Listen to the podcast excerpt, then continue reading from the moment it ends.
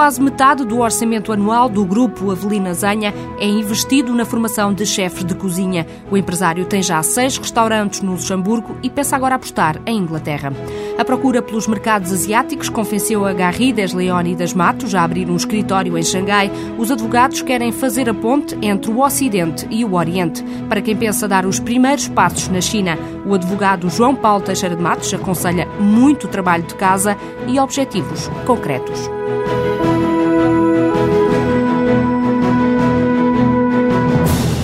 Definir bem uma estratégia e traçar metas realistas. É este o conselho que João Paulo Teixeira de Matos dá às empresas que estão agora a olhar para a China. O advogado especialista no mercado chinês considera que mais importante que definir todos os pormenores do negócio é preciso ponderar bem os motivos de entrada no país. Depois da decisão tomada, João Paulo Teixeira de Matos revela diferentes caminhos para começar. O investimento na China pode ser feito através de diferentes veículos. A primeira forma será através de, daquilo que se chama um escritório de representação. Enfim, pode ser o ponto de entrada ou o ponto de partida. A empresa estabelece-se lá, tem lá uma representação, mas não está ainda propriamente lá a desenvolver uma atividade económica intensa, não está, por exemplo, a produzir, não está a fabricar. É o tipo de estrutura ideal para quem quer começar a, conhecer o mercado, para quem quer começar a estabelecer, por exemplo, parcerias com empresários locais, nomeadamente, por exemplo, para a exportação de produtos portugueses para a China, pode ser um bom caminho. Quando se pretende estabelecer lá para começar a fazer negócio, então aí temos uh, duas formas alternativas é através da joint venture com um parceiro ou com vários parceiros locais e a outra é através da, das sociedades totalmente detidas por estrangeiros. Atualmente a China permite estes dois tipos de estruturas, permite a estrutura de joint venture que é vantajosa eh, em determinadas circunstâncias. A joint venture começou por ser a forma tradicional porque à medida que os vários setores se foram abrindo ao exterior, em muitos casos exigia-se que houvesse parceiros locais.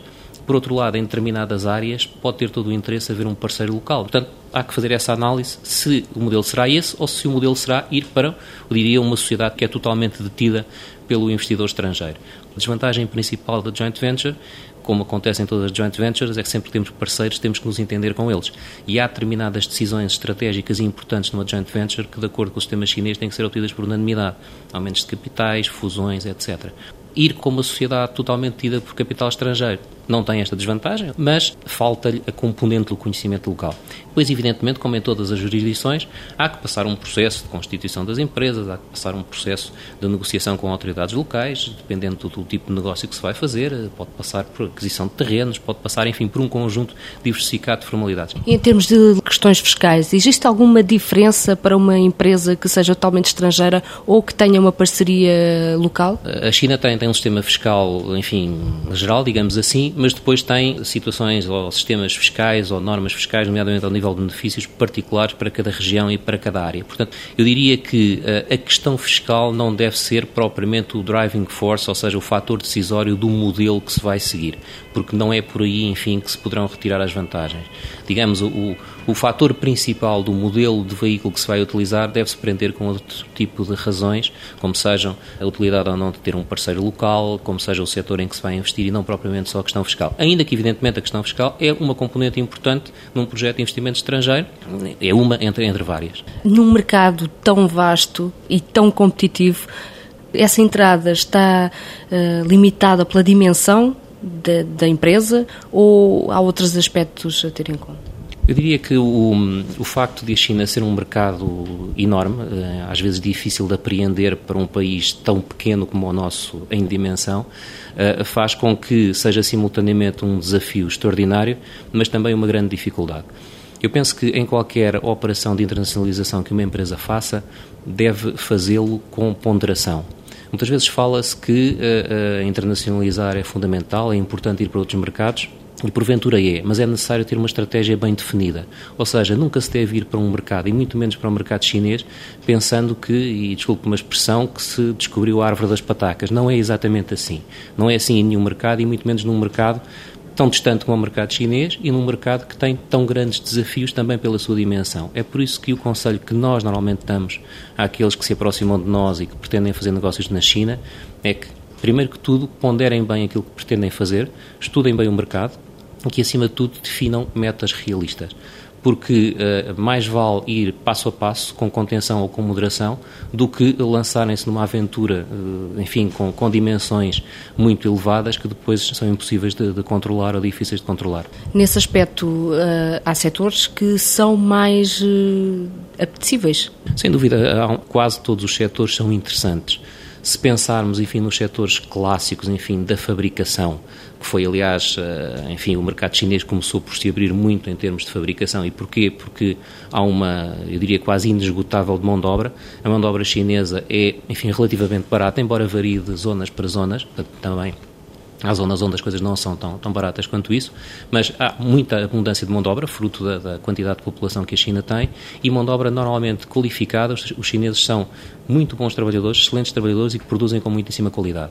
Portanto, tudo o que tenha a ver com uh, produzir na China pode ser uma oportunidade interessante. Mas também outros, outros setores, nomeadamente na área da construção, nas concessões, o imobiliário começa a ser uh, atualmente uma área extremamente atrativa, o próprio turismo começa a ser uh, extraordinariamente importante, de maneira que há diferentes setores onde as empresas portuguesas e as empresas ibéricas podem atuar e onde podem realizar os seus negócios. Oportunidades no mercado chinês para os empresários portugueses. João Paulo Teixeira de Matos afirma que a China procura atrair investimento estrangeiro, mas um investimento que traga também vantagens ao próprio mercado, seja, por exemplo, a nível de know-how ou de um qualquer produto.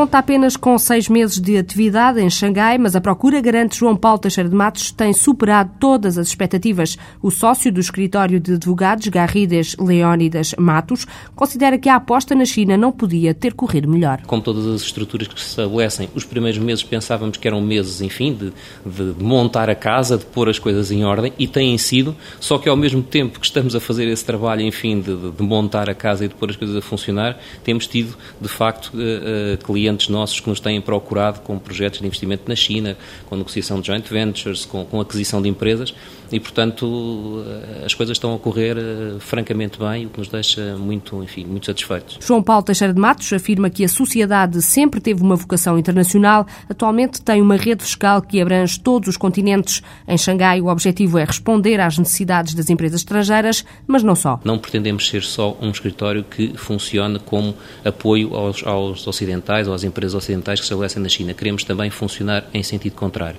porque pensamos que uh, é uma vertente fundamental, do mesmo modo que, tendo nós o conhecimento daquilo que é a realidade da Europa, e das empresas europeias, nomeadamente das empresas ibéricas, isso é útil quando elas vão para outras jurisdições, tendo nós também o conhecimento que é a realidade chinesa do que é o mercado chinês e como é que as empresas chinesas funcionam, pensamos que estamos numa posição privilegiada para os poder apoiar nos seus projetos de internacionalização que cada vez começam a ter mais, mais peso e mais, mais importância. Em ambos os lados da fronteira, os empresários sentem dificuldades semelhantes. João Paulo Teixeira de Matos garante que o principal obstáculo é o desconhecimento do mercado. Se pensarmos no espaço europeu, é evidente que um investimento espanhol em Portugal, ou português em Espanha, ou francês eh, na Alemanha, ou alemão em Portugal, enfim, tem muitos pontos de contacto, o sistema jurídico é parecido, o idioma é mais ou menos entendível, nos casos mais do que outros.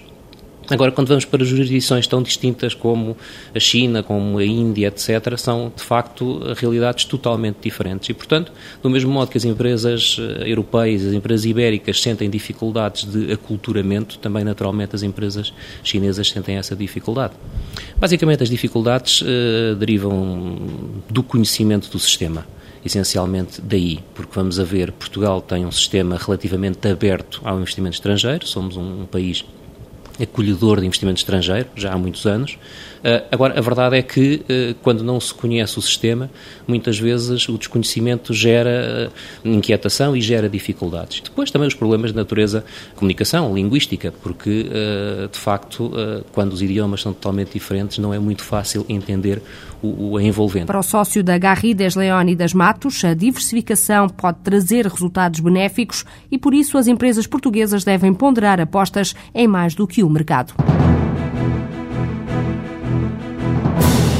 Ao mesmo tempo que trabalhava na construção civil, fazia petiscos numa associação portuguesa no Luxemburgo. Aí, Avelino Azanha ganhou o gosto pela restauração e arriscou abrir um café. Inaugurou depois um restaurante de comida caseira. O cortar de fitas repetiu-se e, 20 anos mais tarde, tem já seis restaurantes no país. José António Baleiras, diretor adjunto do Grupo Avelino Azanha, diz que a inovação dos pratos tem sido o segredo do negócio. Conseguimos, com as especialidades uh, portuguesas, as cataplanas de peixe, as cataplanas de marisco, o leitão à bairrada, peixe fresco, grelhado, caça.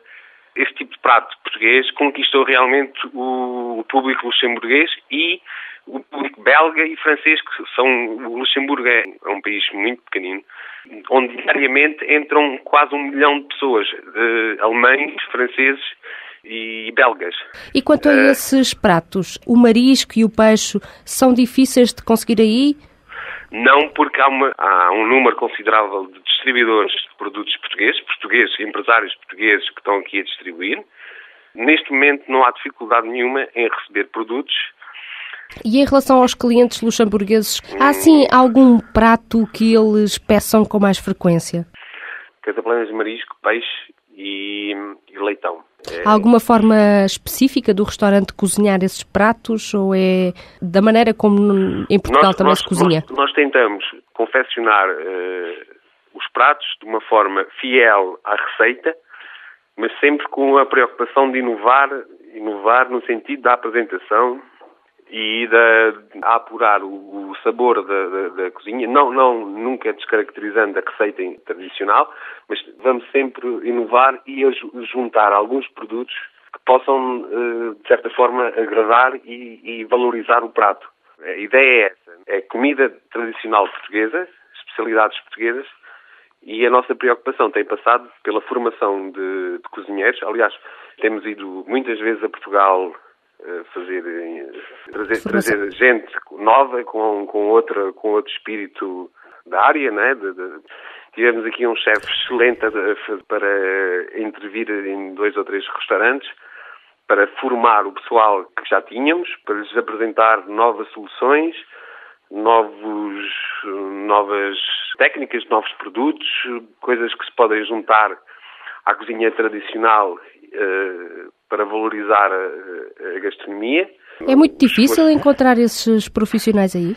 É, é, porque em, em gastronomia no Luxemburgo não se aprende muito, sabe? Porque hum, não tem gente disponível no mercado, não é?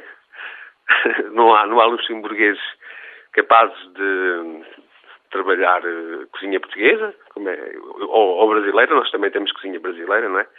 Mas há muitos e... portugueses aí mas não uh, são pessoas que depois precisam de ser recicladas, percebe? Precisam de ter formação, precisam de, de nova informação, nova, nova hum, formação profissional. Contínua, não é? Contínua, exatamente. E nós temos tido esse, essa preocupação em trazer consultores de cozinha mesmo lá de Portugal para formar o, o nosso pessoal, tanto ao nível de, da cozinha como ao nível do serviço de sala. E que novidades é que têm trazido ultimamente? Olha, eh, ultimamente um prato que no country que se lançou uh, aqui foi um bacalhau com broa trazido pelo chefe executivo Otávio Rezende, um, um, um, um cozinheiro-chefe da zona de Suba, que nos fez formação uh, à, à cozinha e que nos, que nos corrigiu alguns erros. Quanto é que o grupo investe nessa formação? Representa 35% do orçamento anual todo o grupo. Estamos agora a estudar algumas formas de concorrer a alguns programas que o governo disponibilizou para a formação profissional contínua mas uh, toda a formação profissional até agora tem sido iniciativa nossa e, e, suportada por nós. O Grupo Avelino Azanha investe 35% do orçamento anual em formação contínua dos chefes de cozinha. Está nesta altura a estudar a internacionalização de um dos restaurantes, o Country, para Inglaterra.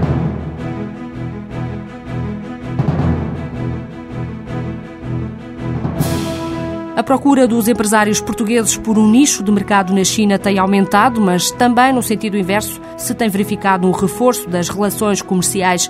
De janeiro a setembro do ano passado, a China tornou-se um dos principais clientes de produtos portugueses, passou da 27ª para a quarta posição do ranking. As vendas para aquele mercado foram superiores a 240 milhões de euros.